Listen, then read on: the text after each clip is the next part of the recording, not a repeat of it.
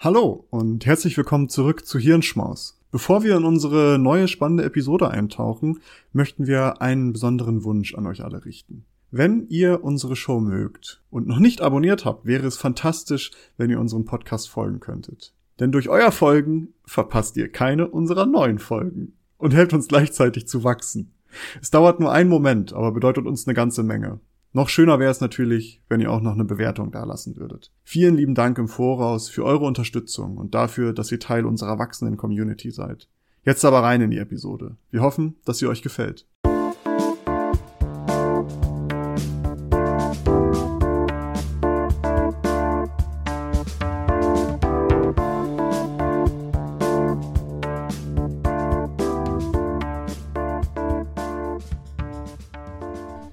Sind wir wieder mit einem neuen Lunch Break Nummer 2 und diese Woche möchte ich ganz kurz und knackig über etwas reden und zwar, die meisten werden es vielleicht schon mitbekommen haben, es geht um WhatsApp und die geänderten Datenschutz- und Nutzungsbestimmungen. Nils, hast du wahrscheinlich auch schon gesehen, oder? Genau, das war das, was ihr irgendwann vor ein paar Tagen oder Wochen einfach mal mit Zustimmen weggeklickt habt. Ähm, aber ja, natürlich habe ich das mitbekommen. Ähm, war auch kaum zu übersehen. Ich denke mal, die meisten von uns werden auch WhatsApp benutzen. Ich möchte einfach mal kurz ganz nüchtern darüber reden, was da jetzt mit dieser Datenschutzbestimmung, neuen Datenschutzbestimmung auf einen zukommt und warum das vielleicht keine gute Idee ist, dem zuzustimmen und warum man sich vielleicht Alternativen anschauen könnte oder sollte. Denn es ist so, dass WhatsApp ja zum Unternehmenskonglomerat Facebook gehört. Mit Instagram, Facebook, WhatsApp und in dieser Datenbestimmung von WhatsApp geht jetzt im Grunde daraus hervor, dass zukünftig die WhatsApp-Daten, und das sind jetzt keine Nachrichten, weil die Nachrichten sind ja end-zu-ende verschlüsselt, das heißt, nur die Kommunikationsteilnehmer können diese Nachrichten lesen,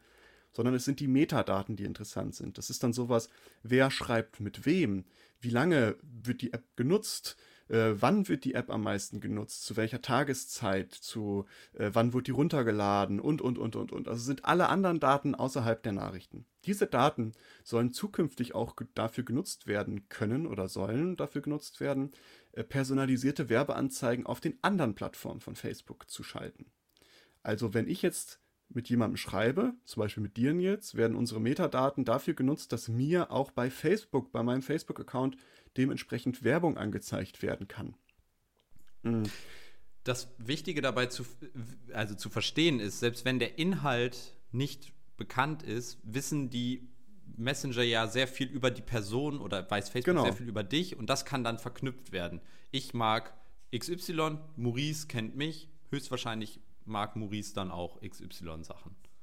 Genau, richtig, weil die machen das letztendlich so, dass ähm, entweder wird das wird das mit der Telefonnummer gemacht, weil der, die Telefonnummer, wie alle wissen, die unsere ersten zwei Episoden schon gehört haben, ist so ein Unique Identifier und damit könnt ihr dich über alle Plattformen identifizieren. Das heißt, die, die wissen, die Person, die hier bei WhatsApp diese Metadaten generiert, ist die Person, die den Account hier bei WhatsApp hat, wenn ich da meine Telefonnummer zum Beispiel hinterlegt habe. Andersherum können die aber auch so individuelle Werbe-IDs erstellen und dann einfach die Accounts auch mit dieser Werbe-ID verknüpfen oder über Geräteerkennung, die erkennen, okay, dieses Gerät hat auch hier diesen WhatsApp-Account oder diesen äh, Facebook-Account oder Instagram-Account. Das heißt, die können über alle Plattformen hinweg, also über ihre gesamten Social-Media-Plattformen, Facebook, Instagram, Twitter, äh, WhatsApp, sehen die genau, wer du bist. Also die identifizieren dich über alle Plattformen hinweg. Und das könnte natürlich Zukunft auch, zukünftig auch bedeuten, dass bald auch bei WhatsApp Werbung geschaltet wird. Das kann man sich vielleicht gar nicht vorstellen, aber ich denke, das ist so ein Schritt dahin, ehrlich gesagt. Also, was, was uns natürlich als so ein bisschen IT- und Datenschutzmenschen da aufstößt, ist, äh, also eigentlich erstens ist das so diese Friss- oder Stirb-Mentalität, weil, wenn du dieser Datenschutzbestimmung nicht zustimmst, kannst du WhatsApp nicht mehr benutzen. Und das haben die eigentlich relativ kurzfristig gemacht. Ich glaube, man hatte eigentlich erst eine Woche Zeit oder sowas. Dann gab es einen großen Auf, ähm, eine große Aufregung darum und jetzt haben sie das bis, glaube ich, Ende Mai oder 15. Mai haben sie das jetzt verlängert, dass man da zustimmen kann. Aber wenn man bis dahin nicht zugestimmt hat, kann man WhatsApp nicht mehr benutzen. Und das ist so ein, Facebook hält einem die Pistole auf die Brust. Die wissen genau, dass die meisten Leute WhatsApp benutzen.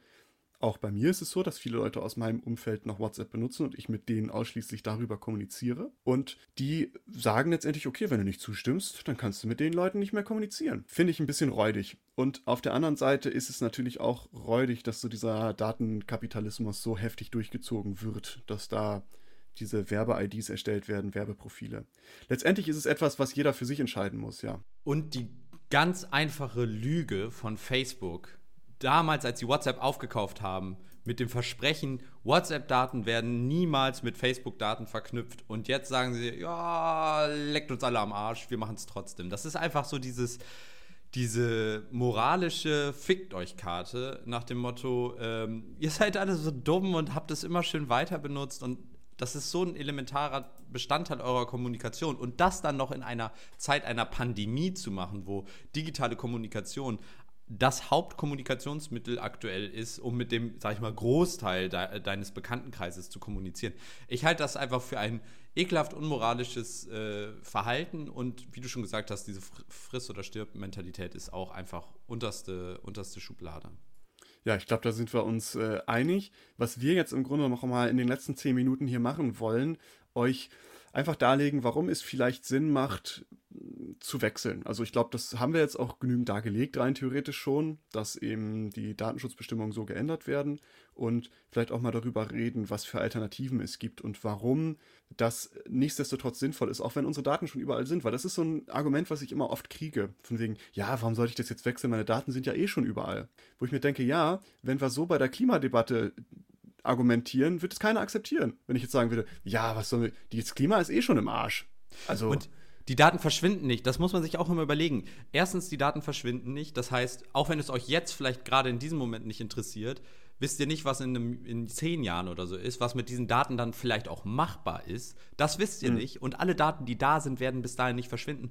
Und zweitens ist diese, selbst wenn es euch dann eventuell wirklich scheißegal ist, gibt es Menschen, die das nicht, ähm, denen das nicht egal ist. Und nur, dass ihr eure Daten zur Verfügung stellt, Mittlerweile brauchst du kein Wissen mehr über eine Person. Also ich könnte mich komplett aus dem Digitalen komplett zurückziehen und nur durch das Wissen, was die Firmen über mein Umfeld haben, können sie mich so genau klassifizieren, dass sie trotzdem mich targeten können. Und also ich würde da einfach sagen, das muss nicht sein. Es ist, also die Daten sind so persönlich. Stellt euch vor, ihr hättet jemanden, der euch wirklich bei jeder Nachricht über die Finger guckt, der immer, ein Mensch, der immer dahinter steht. Und ihr müsst euch vorstellen, das sind Firmen, die gehackt werden können. Und wenn die gehackt werden, genau. sind diese Daten potenziell für jeden zugreifbar im Internet. Da gab es Allison Madison, oder wie heißt diese äh, Fremdgeh-Plattform damals, wo ja. die gehackt wurden. Und Ashley seitdem, Madison. ja, Ashley Madison und hunderte äh, oder tausende Menschen danach eben öffentlich im Internet waren, wo du wusstest, die Person ist fremdgegangen mit der und der und der Person, da sind Ehen geschieden worden und all sowas. Ob das jetzt verwerflich war im, im, ersten Schritt, das ist nochmal eine andere Sache. Aber alles, was ihr da potenziell verschickt, hochladet oder sonstiges, ist auf den Servern und das ist nicht 100% sicher. Google wurde gehackt, jede große Firma wurde gehackt, auch Facebook kann gehackt werden oder wurde eventuell schon gehackt und niemand weiß es. Mhm. Also macht euch das bewusst, dass diese Daten, alle Daten, die irgendwo liegen, potenziell für jeden zugreifbar sind. Und alleine und dann wird es wichtig, datensparsam zu sein.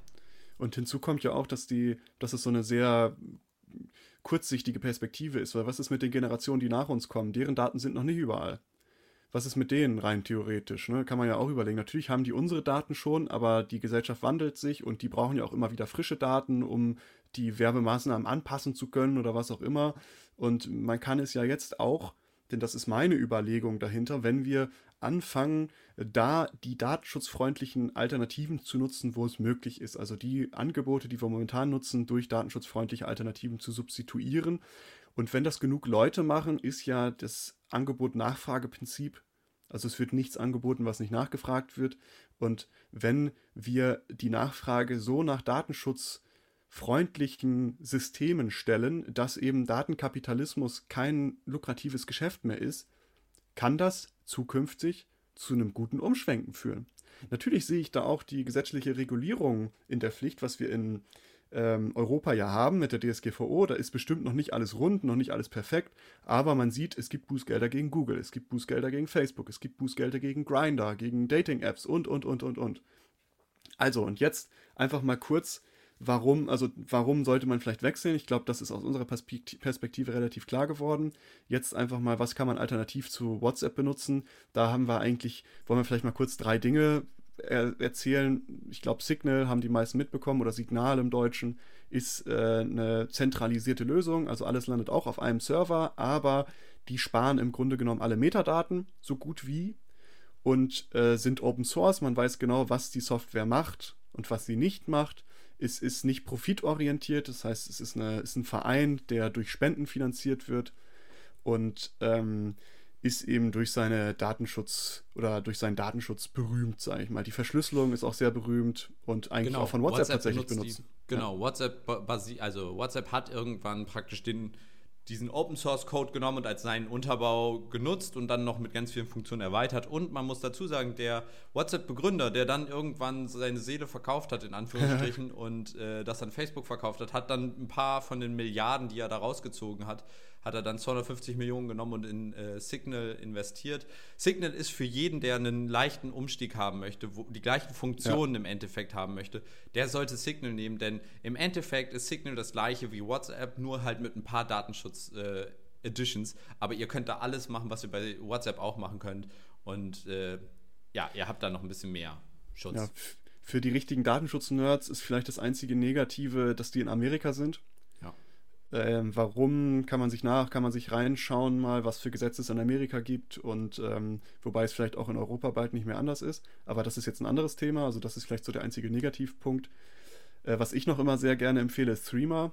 Ja. Kennen vielleicht auch viele, sitzen in Schweiz, ist in Europa gehostet, ist auch Open Source, zumindest Client-Side bis dato. Ich glaube auch langsam Server-Side. Äh, also das heißt, Client-Side ist das nur die, die Anwendung, die der Anwender benutzt. Halt Open Source ist Server-Side ist dann nochmal, wie die Kommunikation mit dem Server im Grunde genommen abläuft.